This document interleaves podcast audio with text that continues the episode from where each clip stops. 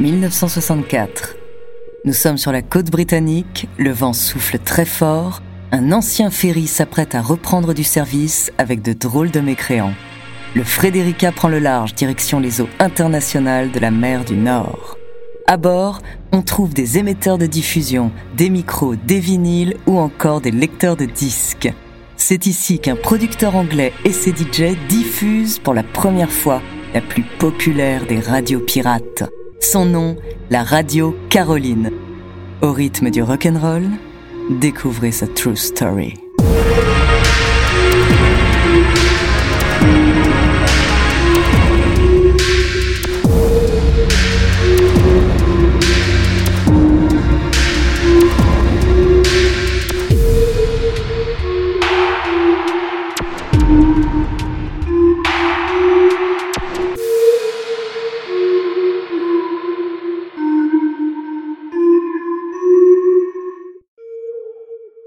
Bonjour, ici Andrea Brusque. Bienvenue dans True Story. Non, bon, j'arrête.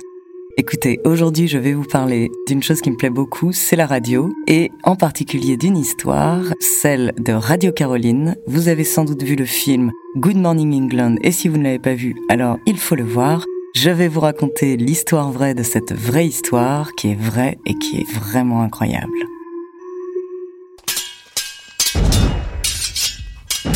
Des batailles, des canons ou encore des duels d'épée. C'est ce qu'on imagine souvent quand on parle de pirates.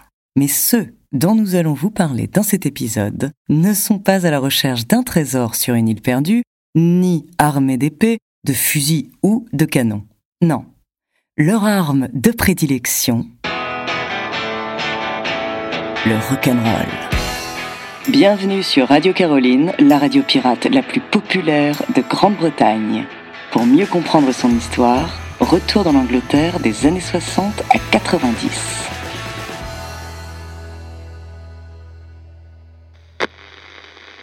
Dans les années 1960, en Europe, l'État contrôle tous les programmes diffusés sur les radios. La radio d'État en Angleterre est la BBC. Entre les émissions, les conférences ou encore les discours, les musiques pop n'ont droit qu'à seulement 6 heures de diffusion par semaine. Pourtant, à cette époque, le rock anglais inspiré par des Américains comme Chuck Berry commence à devenir un genre musical très en vogue. Les Beatles n'ont jamais autant produit et l'arrivée des Rolling Stones sur scène inspire de nombreux groupes. La jeunesse britannique, qui profite d'un vent de liberté à la suite de la décolonisation du pays, va se retrouver dans cette culture du swinging London. En 1964, Ronan O'Reilly, jeune manager d'artistes, se voit refuser la création d'une émission de musique pop sur la BBC. Il décide alors de créer sa propre station. C'est ainsi que le 9 mai 1964, Radio Caroline, la première radio pirate de Grande-Bretagne, voit le jour. Ronan lui donne ce nom en hommage à la fille de Kennedy, Caroline. Le manager aurait été particulièrement touché par la joie de cette petite fille, découverte plus tôt sur une photographie.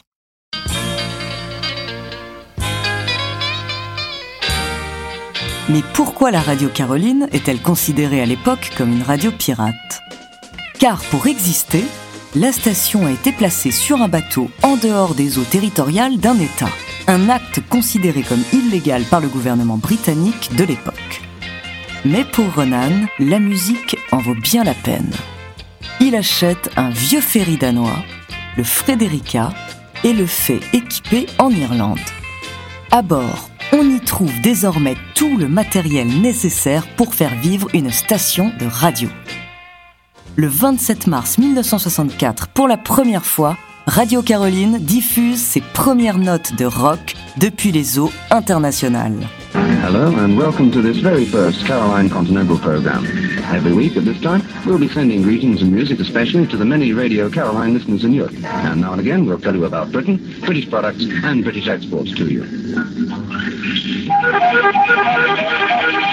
You're tuned to your number one station. À bord, les maîtres mots de Ronan O'Reilly sont love, peace and good music. Amour, paix et bonne musique. La station diffuse de la musique pop d'artistes du hit parade comme les Beatles, mais aussi des petits protégés de Ronan et de ses DJ moins connus comme Georgie Flame. Il mise sur la jeunesse et la fraîcheur pour faire vibrer les auditeurs. À l'époque, diffuser de la musique en continu est encore un choix inédit et novateur.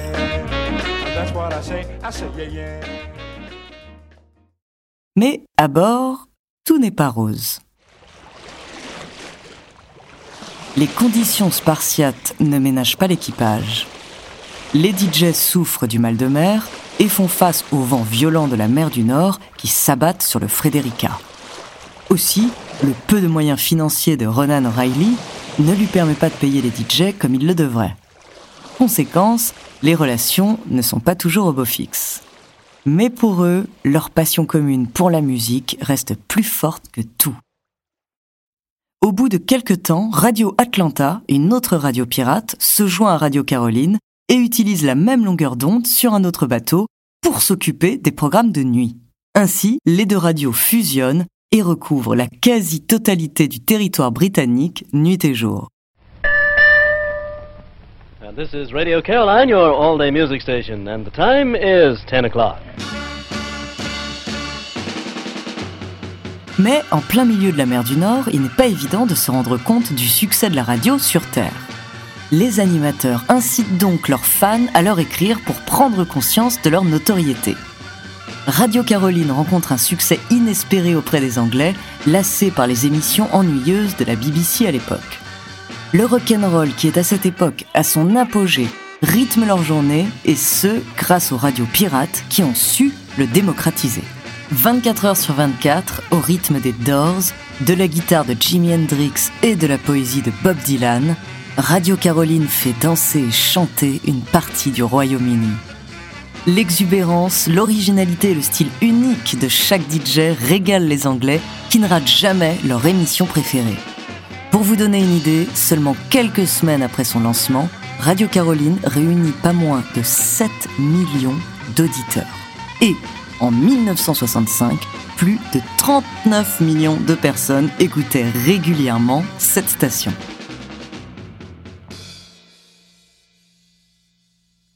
Face à ce succès, les audiences de la BBC sont quant à elles en forte baisse. Et le 22 janvier 1965, le gouvernement présente alors une loi interdisant la diffusion des radios pirates depuis tout objet sur terre, sur mer ou dans les airs, ainsi que toute aide financière faite aux pirates. Une loi fatale pour de nombreuses radios pirates qui sont alors obligées de ne plus émettre faute de moyens. Quant à Radio Caroline, certains DJ sont forcés de la quitter. Mais rien n'y fait, le rock'n'roll continuera quand même de faire vibrer terre et mer depuis le Frédérica. En parallèle, le gouvernement lance sa propre radio commerciale destinée à un public plus large. Le but, essayer d'enrayer les radios pirates encore et encore. Mais les Anglais très attachés à leur DJ préféré restent fidèles à Radio Caroline, symbole de liberté et de résistance. Face à cet échec, le gouvernement tente définitivement de stopper le succès des radios pirates en les présentant aux Britanniques comme dangereuses. Le 2 juillet 1966, la loi Marine Broadcasting Offences Act est votée. Selon cette loi, les radios pirates représentent un danger pour la navigation. Leur signal peut gêner la transmission des appels de détresse et l'organisation des services de secours. Et cette fois, ça fonctionne. Jour après jour, de plus en plus de radios pirates mettent la clé sous la porte. Mais l'irréductible Radio Caroline refuse de céder et continue malgré tout de diffuser. Elle devient alors la plus grande radio au monde avec pas moins de 20 millions d'auditeurs. Mais les mois passent et Radio Caroline ne bénéficie toujours pas de financement extérieur les DJ le savent, la station ne pourra résister éternellement. En 1968, les créanciers finissent par s'emparer de Radio Caroline, c'est la faillite. Ronan O'Reilly, qui se tourne alors vers le cinéma, garde dans un coin de sa tête le désir de faire renaître Radio Caroline. En juin 1970, il joue de son influence auprès de ses fans contre le gouvernement qu'il juge responsable de la chute de la station. La jeunesse britannique, en âge de voter, se rend aux urnes et renverse le gouvernement anti-radio pirate. Mais mauvaise nouvelle, Edward Heath, le successeur de l'ancien Premier ministre qui avait promis d'offrir une nouvelle place aux radios pirates, revient sur sa parole. Malgré tout, rien n'arrête nos pirates. En mars 1972, lors d'une vente aux enchères, ils réussissent à se procurer un nouveau navire qui rouillait dans un port d'Amsterdam, le Mi Amigo. C'est le retour de Radio Caroline qui reprend l'antenne dans les eaux internationales à proximité de la Hollande. À bord, six membres sont déjà condamnés par la loi interdisant les radios pirates. Et en 1974, le Mi Amigo est le dernier navire diffusant une radio pirate en Europe. Au fur et à mesure des années, les équipes se renouvellent et les personnalités des DJ restent très marquées, comme par exemple Mike Hagler, un activiste reconnu de Greenpeace, ou Tony Allen, homme mystérieux à la voix envoûtante. I'm going off to bed and I'm going to play with my own sensibilities now.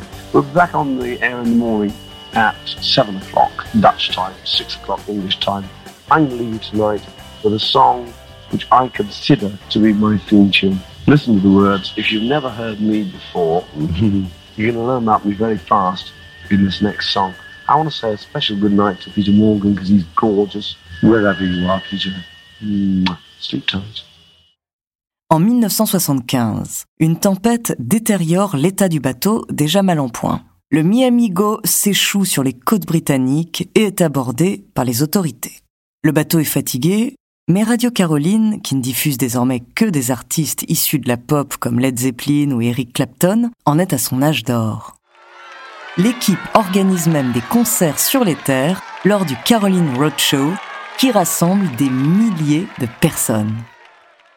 L'équipage ne veut abandonner pour rien au monde Radio Caroline, mais rencontre de plus en plus de problèmes techniques. En 1979, il fait face à une panne du générateur. À l'antenne, Tony Allen, fatigué, déclare que la station restera avec les auditeurs aussi longtemps que cela est humainement possible. Le 19 mars 1980, le navire et l'équipement de radio sombrent dans le fond de la mer du Nord à la suite d'une tempête. Mais même durant cette épreuve, les DJ restent à l'antenne au plus proche de leur public. Pendant que le bateau coule, ils déclarent à leur micro ce n'est pas vraiment une très bonne occasion. Nous devons nous dépêcher parce que le canot de sauvetage attend. Nous entrons dans le canot de sauvetage en espérant que les pompes peuvent le prendre. Si c'est le cas, nous reviendrons. Sinon, eh bien, nous n'aimons vraiment pas le dire. Je suis sûr que nous reviendrons d'une manière ou d'une autre. Pour le moment de nous tous, au revoir et God bless. Sur le canot, les hommes voient la lumière du Mi-Amigo s'éteindre et la maison du rock'n'roll sombrer. Les DJ déjà condamnés ainsi que le reste de l'équipage sont arrêtés à leur retour sur la terre ferme. Une fois de plus, Radio Caroline est tombée, mais se relève. L'équipage se lance à la recherche de son prochain navire. En 1983, l'équipe rachète le Ross Revenge, un ancien bateau de pêche. Le public de Radio Caroline reste fidèle. En octobre 1987, un autre drame frappe Radio Caroline. La mer du Nord fait face à un ouragan. Tous les bateaux se mettent à l'abri, sauf le Ross Revenge. Alors qu'il est 4 heures du matin, l'équipage est terrifié par le boucan d'accident et la chute d'acier sur le pont. Entre le vent et les fracas, le bruit est insupportable. Puis tout d'un coup, c'est la tour d'exposition haute de 300 pieds qui s'écrase dans la mer. À la suite de cet accident terrible, Radio Caroline résiste, encore une fois. La station va vraiment disparaître à la suite d'un arraisonnage en 1989. Selon les forces de l'ordre qui les ont arrêtés, la radio brouillerait les émissions à terre. Les autorités décident alors de détruire à bord les antennes, le matériel et de saisir les disques. Cette intervention Considérée comme une attaque du Ross Revenge, ne laisse pas de marbre les foules qui manifestent leur mécontentement dans les rues. Bienvenue sur le bateau de l'amour. Cette histoire va inspirer l'un des films préférés de Célia, notre monteuse son, spécial dédicace, Good Morning England. Il est 9h du soir et tous les ratatinés de la planète sont vautrés dans leurs pantoufles et sirotent leurs RS. Mais tous ceux qui aiment le rock and roll écoutent Radio Rock. Je suis le comte, je compte sur vous pour un compte à rebours vers les stars. Une œuvre qui nous transporte à bord de Ross Revenge, aux côtés des DJ de Radio Rock, au caractère bien trempé et magnifiquement interprété. Faites-vous quelque chose de sale. Transgressez-vous la loi. Et ça, c'était pour Erika de Wolverhampton.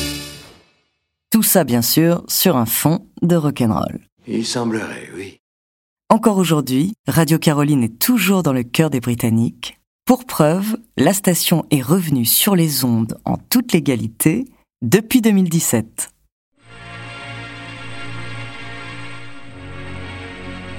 Merci d'avoir écouté cet épisode de True Story. N'hésitez pas à le partager et à laisser un commentaire sur votre plateforme d'écoute préférée. La semaine prochaine, je vous parlerai d'une nomade et alpiniste française. En attendant, n'hésitez pas à nous faire part d'histoires que vous aimeriez entendre. Nous nous ferons un plaisir de les découvrir.